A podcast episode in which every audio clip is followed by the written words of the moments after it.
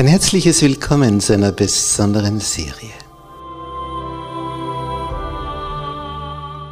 Erfüllte Sehnsucht.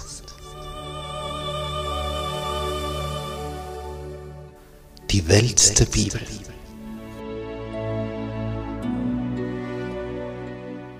Das Leben Jesu.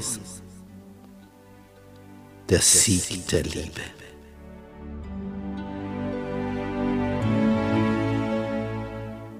Der Sohn Gottes.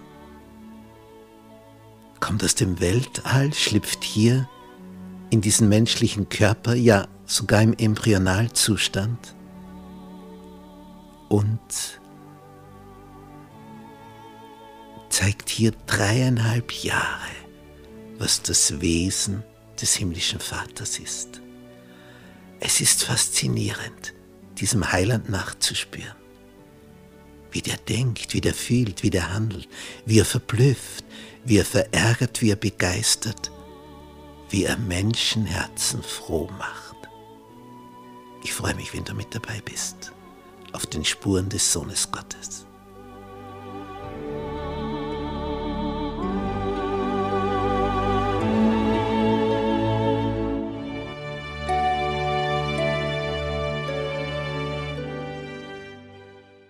Gnade sei mit euch und Friede von Gott unserem Vater und dem Herrn Jesus Christus. Unser Thema heute aus der Serie über das Leben Jesu, der Vorläufer Jesu. Und dazu begrüße ich auch herzlich all unsere Zuseher im Internet. Der Arzt Lukas der nicht selbst Augenzeuge war, als Jesus hier auf Erden als Mensch herumging und seine außergewöhnlichen Taten vollbrachte, dieser Arzt Lukas war brennend daran interessiert, herauszufinden, na wie war denn das im Detail? Und er befragte die, die damals Augen, Ohrenzeugen gewesen waren. Und er fragte nach, was weißt du über dieses, jenes Ereignis, über diese, jene Geschichte? Wie, wie, wie ging das vor sich? Nun, darum schreibt Lukas in Kapitel 1, Vers 1, viele haben es schon unternommen, Bericht zu geben von den Geschichten, die unter uns geschehen sind. Wir uns das überliefert haben, die es von Anfang an selbst gesehen haben und Diener des Wortes gewesen sind. Zum Beispiel ein Matthäus, ein Markus.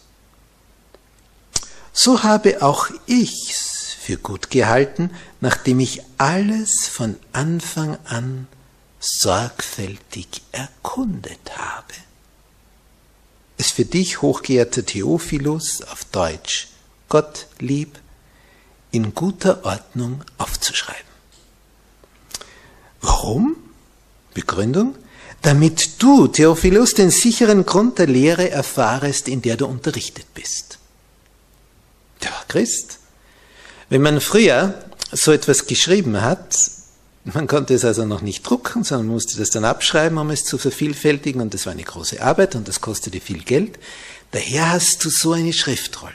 Wenn du sie vermehrt haben wolltest, vervielfältigt, hast du die Widmung an eine reiche, vermögende Person gegeben, so wie hier an diesen Theophilus, damit der dann dafür sorgt, dass diese Schriftrolle kopiert, kopiert, kopiert wird, indem sie abgeschrieben wird.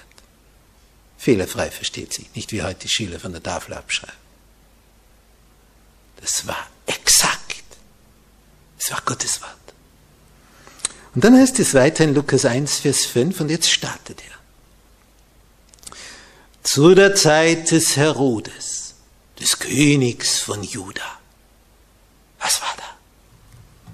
Es ist gewissermaßen die, die Zeit, die da jetzt angegeben wird. Früher war das immer mit den Königen verknüpft. Da lebte ein Priester von der Ordnung Abia mit Namen Zacharias. Und seine Frau war aus dem Geschlecht Aaron und hieß Elisabeth. Als die Israeliten durch die Wüste wanderten, hat Gott der Herr bestimmt, dass ein Stamm sich um das Heiligtum kümmert. Der Stamm Levi. Mose war aus diesem Stamm und sein Bruder Aaron. Die Nachkommen Aarons wurden nun dazu bestimmt, Priester zu sein. Das war also unter den Leviten noch einmal ein exklusiver Kreis. Die Aaroniten, die Nachkommen, das waren die Priester. Und diese Priester, die mussten sich also um das Direkte im inneren Bereich des Heiligtums kümmern und die Leviten, die machten alles rundherum. In den Vorhöfen und mit den ganzen Geräten und dass da alles an seinem Platz ist und geordnet abläuft. Aber die Priester hatten direkt diese Opferaufgaben bei diesen Zeremonien. Und eine besondere Aufgabe war, man hatte diese Nachkommen der Priester in 24 Sippen aufgeteilt. Und die sollten, also einer davon, vieles los darauf, dann war das so ein rotierendes System, du kommst jetzt einmal dran und wenn 24 Wochen um sind, kommst du wieder für eine Woche dran als einzelner Priester, um hier einen speziellen Dienst zu versehen. So ein Priester war also zweimal im Jahr für eine Woche in Jerusalem dafür vorgesehen. Und das war zum Beispiel dieser Zacharias und auch seine Frau, die Elisabeth, stammt von dieser aaronitischen Linie her. Also sie sind etwas ganz, ganz Besonderes in Israel als Priesterfamilie. Das, das sind nur ganz wenige. Nur 24 Familien. Es heißt nun über diesen Zacharias und diese Elisabeth, sie waren aber alle beide fromm oder gerecht vor Gott und lebten in allen Geboten und Satzungen des Herrn untadelig. Ja, so, so, so ein Paar musst du einmal finden. Sie lebten in allen Geboten und Satzungen des Herrn untadelig. Tja, das ist ein Satz. In den Augen Gottes untadelig. Eine ganz, eine ganz, ganz feine Verhaltensweise wird von diesem Paar bekannt. Und noch etwas wird erwähnt. Sie hatten kein Kind. Denn Elisabeth war unfruchtbar und beide waren hochbetagt. Es ist schon seltsam. Zu dem Zeitpunkt bist du als Priester negativ aufgefallen, wenn du kein Kind hast. Heute, wenn du ein Priester in der römisch-katholischen Kirche bist, fällst du eher negativ auf, wenn du Nachkommen hast, oder? Eigenartig, wie sich die Dinge verschieben. Wenn man als Priester vor 2000 Jahren kein Kind hatte, obwohl man verheiratet war, jeder Priester war verheiratet. Jeder, absolut jeder, sonst konnte er gar nicht Priester sein. Wenn jetzt so eine Familie kein Kind hat, so ein Ehepaar, dann dachte die Gesellschaft, das Volk, mm, irgendwas ist da. Die haben sich's wohl mit Gott verscherzt. Und deswegen haben sie keine Kinder. Sie haben sich's nicht mit Gott verscherzt. Das war ein dummes Denken, aber das Denken war da. Es war völliger Schwachsinn, aber trotzdem war es da. Bis heute gibt's so Gedanken, die sind einfach präsent, die sind gegenwärtig in einem Volk obwohl es ein Irrglaube ist. So wie es ein Irrglaube ist, wenn man heute meint, wie es gelehrt wird in der römisch-katholischen Kirche. Der Priester soll unverheiratet sein. Das ist unbiblisch, aber römisch. Dann sollen wir aber nicht Rom folgen, sondern Gott folgen. Nun, Es kommt also wieder mal die Zeit, dass Zacharias Dienst hat, schon ein alter Mann. Und er soll jetzt nun in diesem Tempel das Räucheropfer darbringen. Diese Tempelanlage war riesig. Da gab es einmal einen Vorhof für die Fremden, dann für die Frauen, dann für die Männer, dann kommt der Bereich der Leviten, dann der der Priester und dann nur mehr das für den Hohepriester. Ein Raum, das Innerste, einmal im Jahr, wo die Bundeslade steht. Das heißt, Zacharias begibt sich durch all diesen Bereich hindurch bis in die vorletzte Abteilung. Weiter kann nur mehr der Hohepriester einmal im Jahr. Und bei diesem Räucheropferaltar ist er direkt vor dem Vorhang zum Allerheiligsten, zur Bundeslade. Es trennen ihn also nur wenige Zentimeter von dieser heiligsten Stätte, die es in Israel gibt. Es war also eine ehrfurchtgebietende Handlung. Er ist drinnen, allein, in diesem heiligen Bereich. Und das Volk wartet draußen, denn die Stunde des Morgen- und Abendopfers, die galten als heilig. Und man wartete, bis der Priester herauskam, er sein Zeremoniell drinnen beendet hatte. Er hatte also von diversen Bäumen Harz, den, den, den Saft, den getrockneten, kam auf eine heiße Platte und durch diese Hitze, durch das Kohlenfeuer, ist dieses Harz zerschmolzen wie Butter in der Pfanne und ist als Rauch aufgestiegen, hat also seinen Aggregatzustand verändert, von fest zu flüssig gasförmig. Und das war ein Duft, denn das sind ätherische Öle in diesen orientalischen Pflanzen und Gewächsen und, und Bäumen. Nun, dieses Unterfangen, das darzubringen, das dauerte nicht lange, und dann kam der Priester wieder heraus. Das Volk wartete schon, und er hat das Volk mit einem Segensspruch begrüßt und sie dann entlassen. Und viele kamen hin und beteten während dieser Zeit, wo drinnen das Räucheropfer dargebracht wurde, kamen mit ihrer Not, mit ihren Bitten, ihren Sorgen, um das bei Gott abzuladen. Ein schöner Brauch. Nun, der Zacharias ist also drinnen allein, das Volk steht draußen und wartet, bis er wieder kommt. Sie wollen den Segensspruch haben, dass sie gesegnet nach Hause kommen. Und sie warten und warten und wundern sich. Ist dem was zugestoßen? Hat er einen Herzinfarkt erlitten? Er ist schon ein alter Mann. Soll, soll man da einen anderen Priester nachschicken, dass er mal nachschauen geht? Warum kommt der nicht? Der bleibt hinaus über die übliche Zeit. Was ist da? Die werden schon unruhig draußen. Jetzt schauen wir ins Innere. Was passiert denn da? Die haben ja keine Ahnung, die da draußen sind. Aber wir erfahren, was drinnen geschah. Gerade als der Zacharias sein Räucheropfer darbringen möchte, ein Engel vor ihm, zur Rechten des Räucheraltars. Der Zacharias denkt, das Herz bleibt ihm stehen. Zacharias ist mit dem Rücken zum Eingang und dieser Engel erscheint direkt vom Allerheiligsten her. Auf einmal da. Dieser Glanz, diese Herrlichkeit.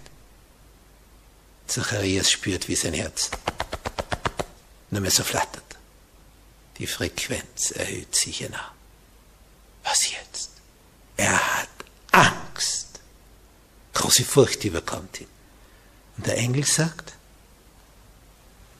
Vers 13 in Lukas 1, fürchte dich nicht, Zacharias. Es ist so wohltuend, wenn ein Engel deinen Namen weiß. Warum braucht er sich nicht fürchten? Denn dein Gebet ist erhört. Äh, welches Gebet? Deine Frau Elisabeth. Oh, der Name ist auch bekannt beim Engel. Fürchte dich nicht, Zacharias. Dein Gebet ist erhört. Deine Frau Elisabeth wird dir einen Sohn gebären und du sollst ihm den Namen Johannes geben. Noch bevor es diese Möglichkeit einer Ultraschalluntersuchung gab, ja noch bevor hier im Leibe der Elisabeth diese Empfängnis stattgefunden hat, noch bevor das alles ist, sagt Gott, es wird ein Junge. Und sie wird schwanger werden, obwohl sie hoch betagt sind, die beiden alten Leutchen.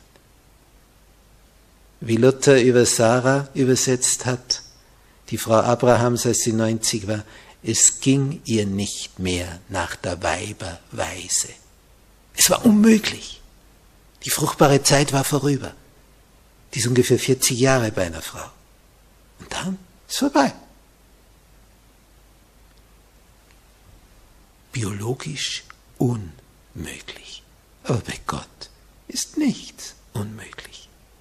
Und der Engel sagt voraus, die unfruchtbare alte Frau wird schwanger und es wird ein Junge. Faszinierend.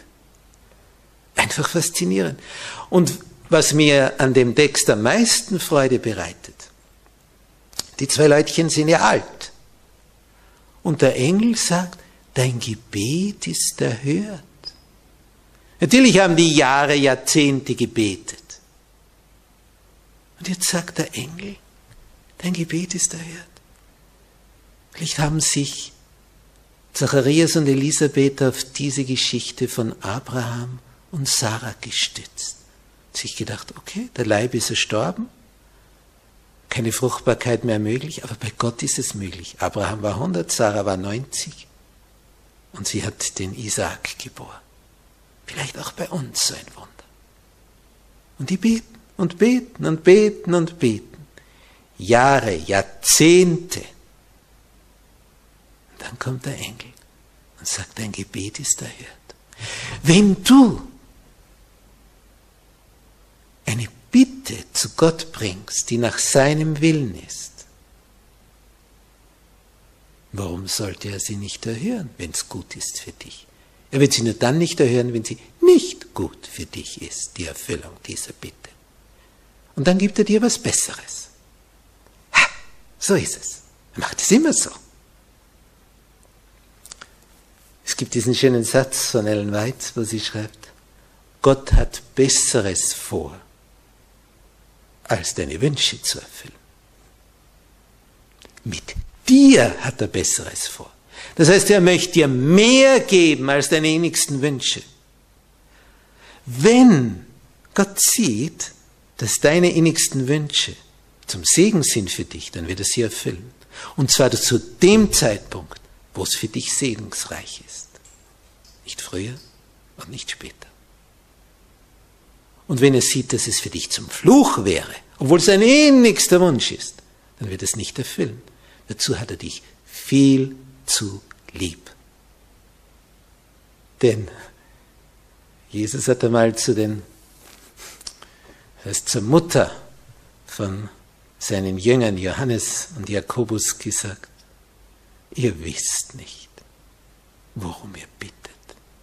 Ihr habt ja keine Ahnung, was diese Bitte bedeutet. Ihr wisst es nicht. Ihr seid nicht eingeweiht in den großen Plan. Nun, der Engel sagt ihm also, kriegst einen Sohn und der soll Johannes heißen. Ihr kriegt einen Sohn.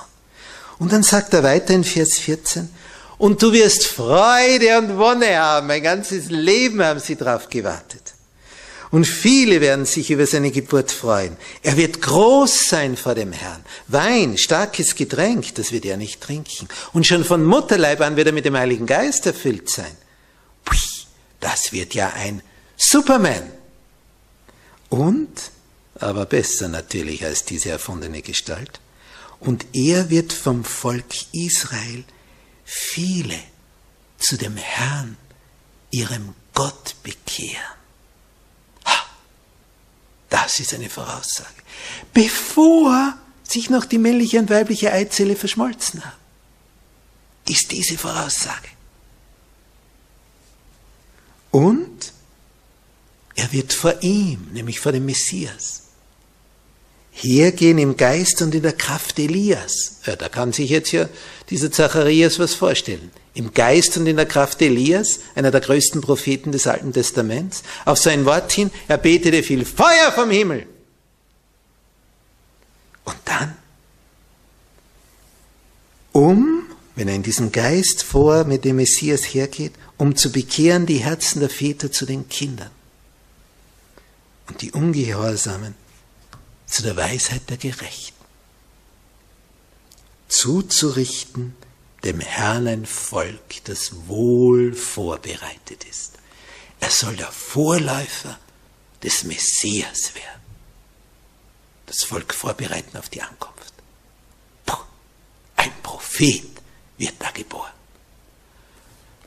Zacharias ist noch ganz durcheinander. Erstens, dass ein Engel vor ihm steht. Zweitens, ihr kriegt einen Sohn. Jetzt noch in diesem Alter.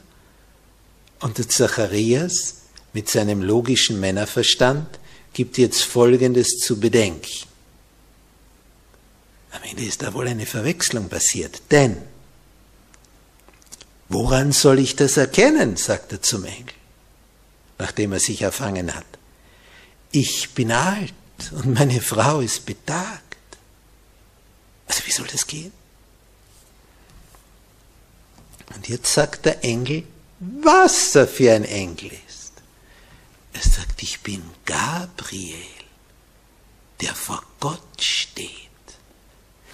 Er ist der erste von allen Engeln. Die Nummer eins der Engelwelt, der Engelschiff. Er hat jetzt die Stelle eingenommen, die vorher Luzifer hatte, der Lichtträger, der zum Satan, zum Durcheinanderbringer, zum Teufel geworden ist und hinausgeworfen wurde aus dem Himmel. Gabriel ist jetzt da. Oh, wie wird sich der Teufel geärgert haben, als hier Gabriel vor Zacharias stand. Und nichts konnte er dagegen tun. Nichts. Gabriel kam und war da. Fertig. Und als jetzt Zacharias da seine Bedenken anmeldet, sagt, das kann wohl nicht so sein, hast dich wohl geirrt. Da sagt der Engel, ich bin Gabriel, der vor Gott steht. Gibt keinen Irrtum im Himmel. Und ich bin gesandt, mit dir zu reden und dir dies zu verkündigen.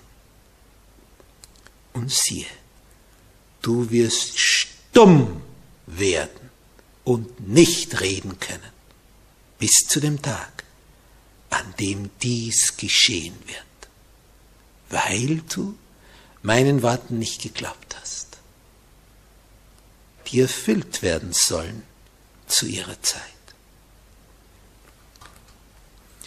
Und das Volk wartete auf Zacharias und wunderte sich, dass er so lange im Tempel blieb. Als er aber herauskam, konnte er nicht mit ihnen reden. Die haben ja auf den Segensspruch gewartet. Das dauert so lange und dann sagt er nichts. Was ist los? an dem Tag. Und jetzt steht, und sie merkten, dass er eine Erscheinung gehabt hatte im Tempel. Und er winkte ihnen und blieb stumm. Bitte, woran merkt man, dass der eine Erscheinung gehabt hat im Tempel? Eine Vision? Ein göttliches Wesen, das da war? Der Engel hat gestrahlt. Und wer hat jetzt noch gestrahlt? Der Zacharias.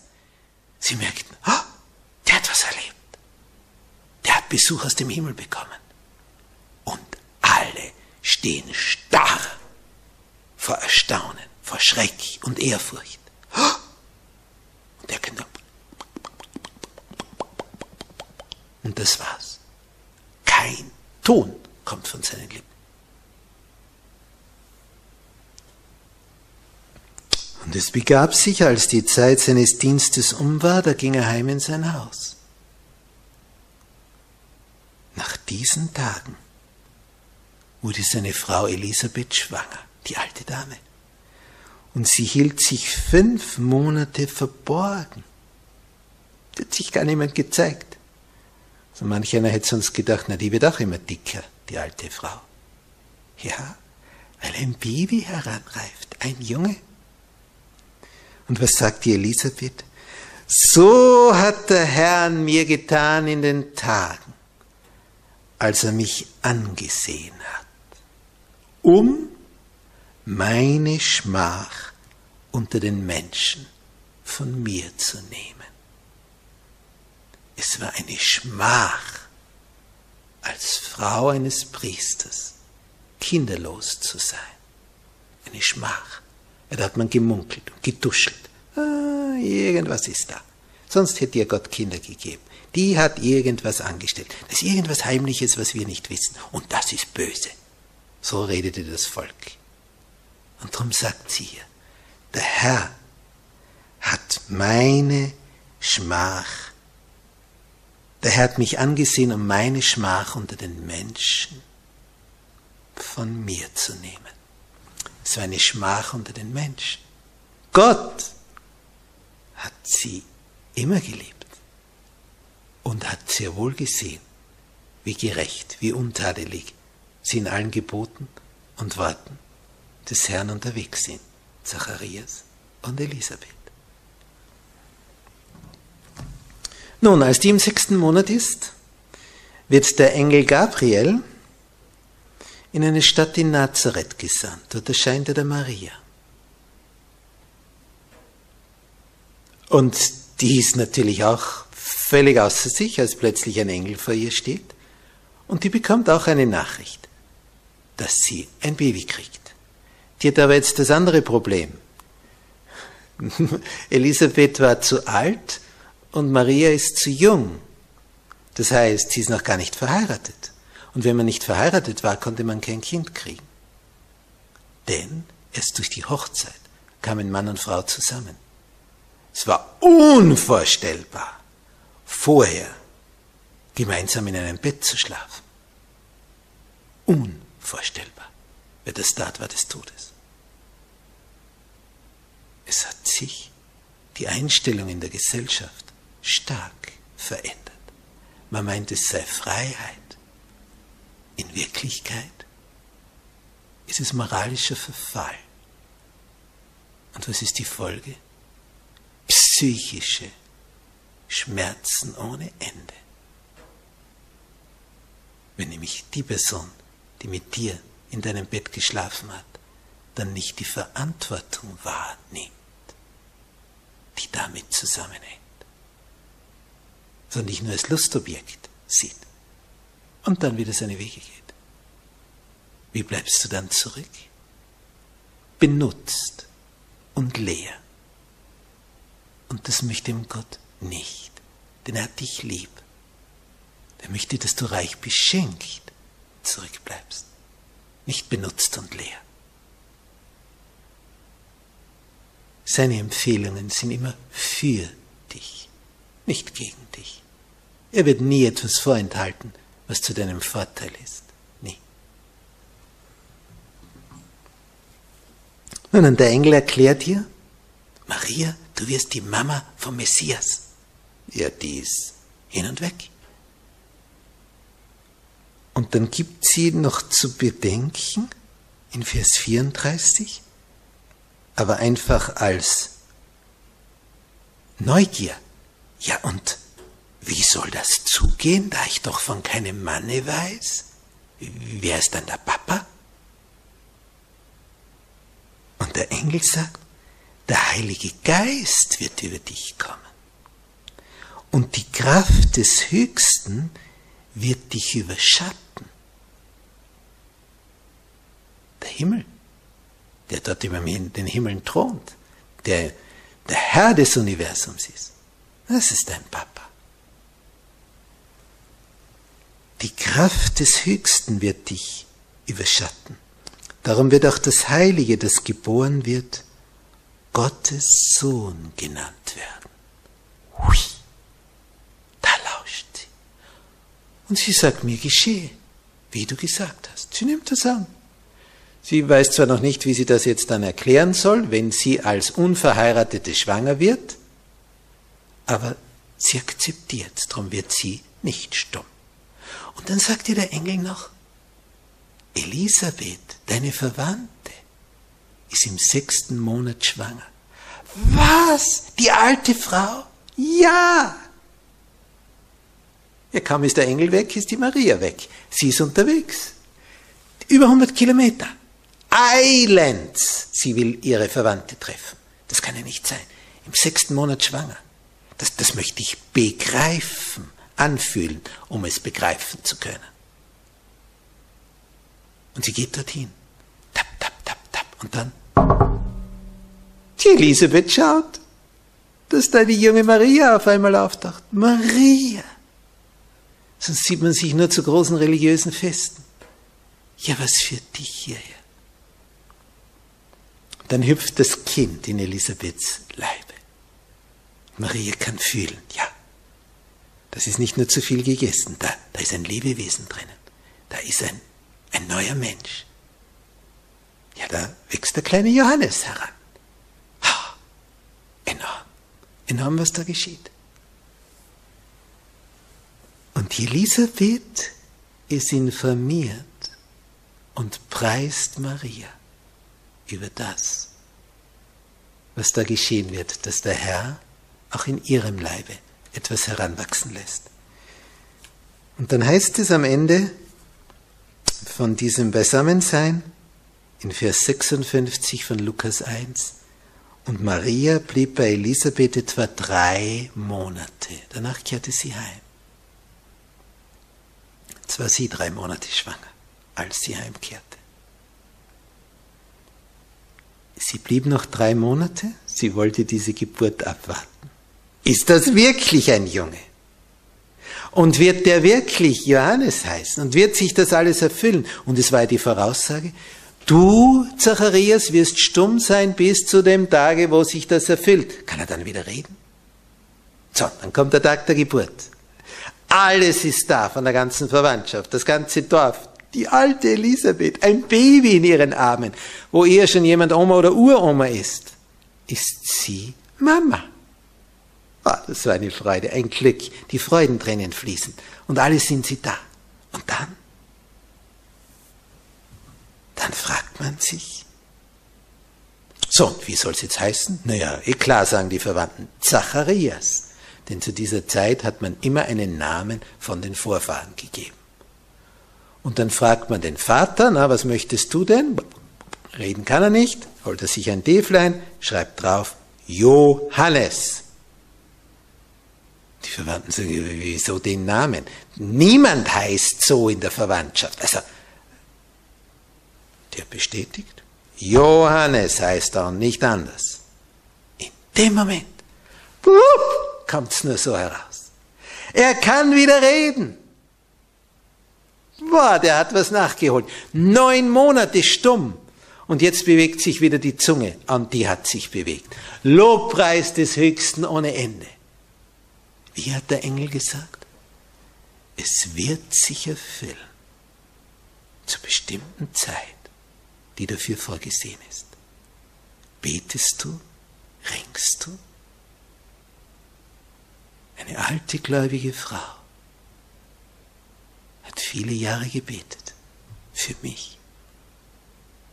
Als es bei mir Klick gemacht hat und ich sie besucht habe und ihr erzählt habe, was sich bei mir getan hat, dass ich jetzt Jesus lieb habe und für ihn leben will, hat sie gesagt, oh, zehn Jahre habe ich für diesen Augenblick gebetet.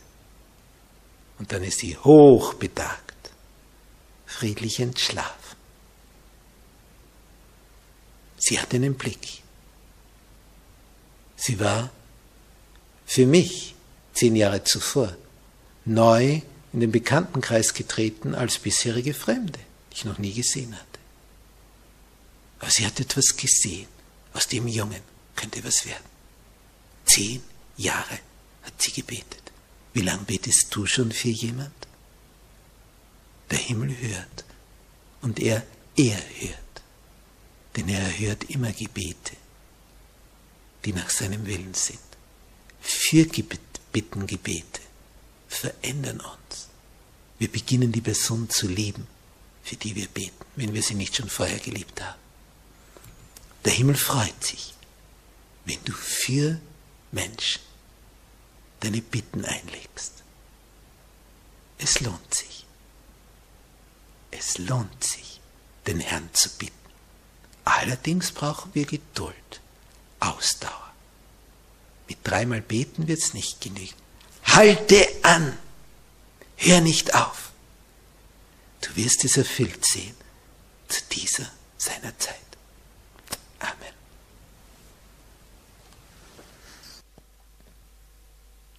Unser liebevoller Vater im Himmel. Oh, wie muss sich Gabriel gefreut haben, als er den Auftrag empfing. Erscheine vor Zacharias.